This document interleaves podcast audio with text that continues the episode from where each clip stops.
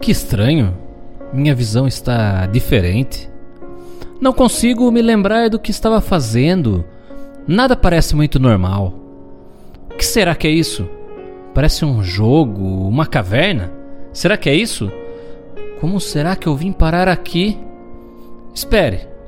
Parece que alguém está vindo. Francis Acerbe Ferraz, 41 anos, guitarrista e vocalista da Cigana Noite. Estudou filosofia, gosta de música e aforismo. Aliás, entre seus pseudônimos está o Diabo que ri.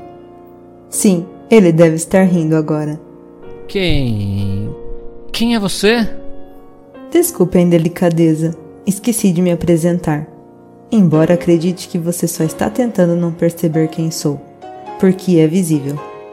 Eu sou a morte. A morte? Só pode ser brincadeira, né? Pense como queira. Aliás, o que você pensa não vai mudar o fato. Você está morto. Daqui a pouco você já vai se lembrar de como foi o modo besta pelo qual você morreu. Mas não pode ser.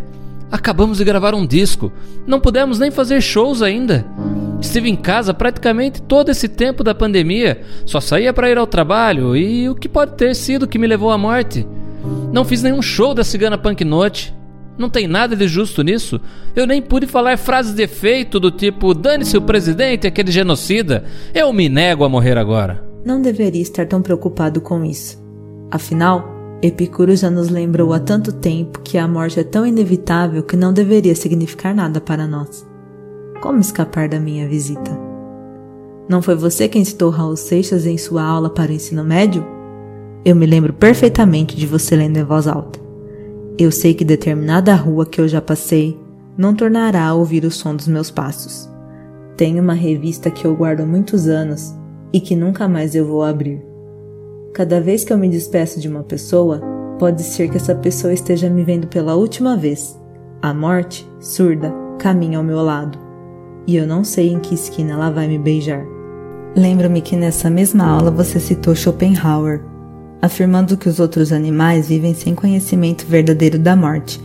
Por isso, o indivíduo animal goza imediatamente de todo o caráter imperecível da espécie, na medida em que só se conhece como infinito. Com a razão, apareceu, necessariamente entre os homens, a certeza assustadora da morte. E você ainda tem dúvidas?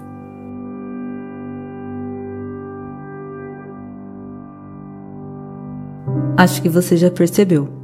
Estou há muito tempo a seu lado, esperando alguma brecha para conversar contigo. Hoje consegui. Mas, para pessoas como você, que não conseguiram absorver o conhecimento filosófico e perceber que eu sou inevitável, eu faço um jogo onde deixo você escolher alguma forma de desafio para comprovar que meu encontro é inevitável e que esta é sua hora. Escolha uma carta, veja qual vai sair. Se for a carta da morte, o que comprova os motivos de estarmos aqui, você pode propor o desafio. Não pode ser. A carta da morte.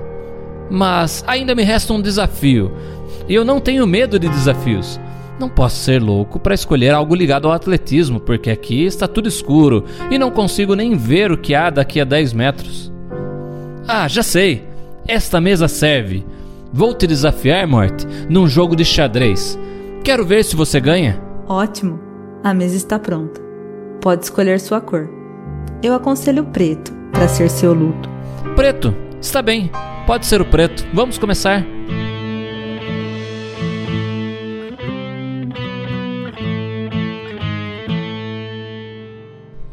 Porra, ela sabe mesmo jogar. Não posso crer que é real. Nada que eu tento dar resultado. Como pode essa matéria viva ou talvez morta decidir o tempo limite do prazer e do amor das pessoas? Eu sempre planejei a vida para muitos anos. Não fiz metade do que planejei. Sempre olhei para o futuro e esqueci do presente. Essa desgraçada só veio aqui para me tirar o tempo a mais que eu sempre quis. Quantas saudades vou sentir de todos. Será que ela, ao menos, esperou apagar o cigarro no cinzeiro? Ou pelo menos ela me deixou encontrar a mulher que me foi destinada? Ou será que eu encontrei mesmo e já estava com ela, sem saber disso? Será que eu a conheci? Quantas dúvidas estão na cabeça.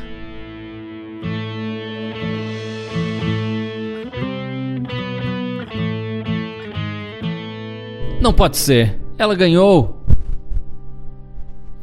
Para onde você está me levando? Para ver algumas pessoas. Esse é meu enterro? Você só pode estar querendo me fazer rir. Esse tanto de gente falando bem de mim? Olha lá o que o Diego acabou de falar. Acabou de me chamar de o filósofo da música. Eu não era tão bom assim, não. Talvez eu fosse apenas um coração de caqui, não. Não esse grande homem que estão pintando. É, Morte, parece que você muda tudo mesmo. Olha lá, agora quem vai falar é o Fernando. Vamos ver o que vai sair. Galera, é com pesar que temos esse momento. Porém, uma grande pessoa não pode simplesmente cair no esquecimento ou ficar apenas nas plataformas de músicas digitais. É hora de sermos antropofágicos. Não estou aqui propondo que comamos seu corpo já apodrecido pelo tempo Vamos tragá-lo? Sim, tragá-lo. Proponho que traguemos ele para nós.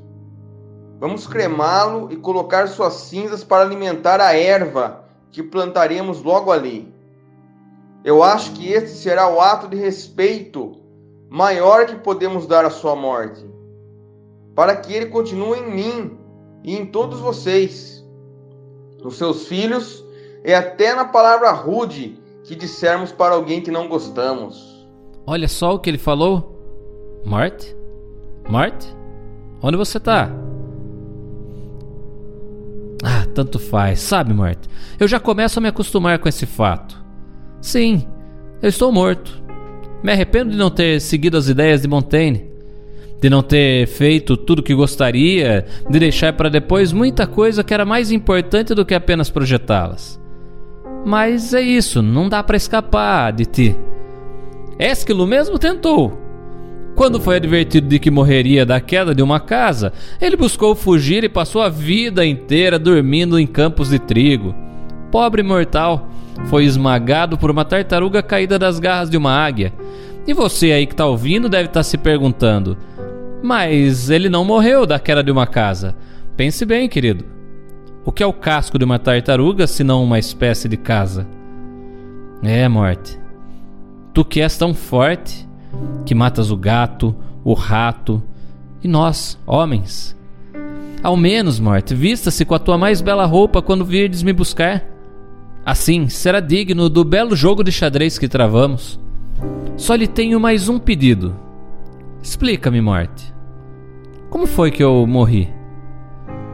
um acidente de carro, meu coração que se recusou a bater de um minuto para o outro, ou talvez uma anestesia mal aplicada, a vida mal vivida, a ferida mal curada, o que foi? Uma dor já envelhecida? Ou talvez um câncer já espalhado e ainda escondido? Foi isso? Não, não, não, não posso crer. Agora estou lembrando. Foi foi um escorregão idiota num dia de sol e a cabeça no meio-fio. Não pode ser. Isso é inacreditável.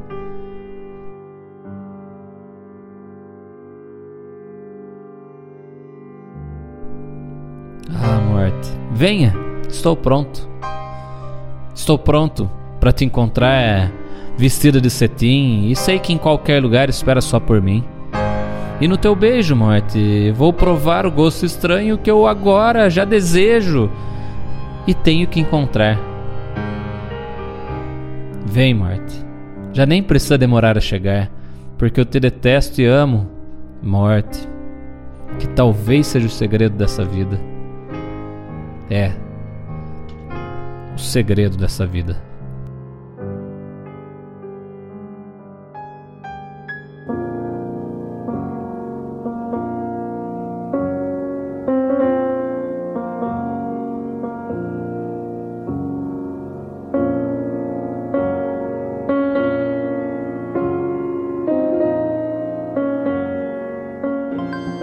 Esse conto é um oferecimento Selvagens Histórias, com a série de podcasts Literalmente Músicas. Fique atento e não perca nossas próximas gravações. Será que é a sua música predileta? Pode ser.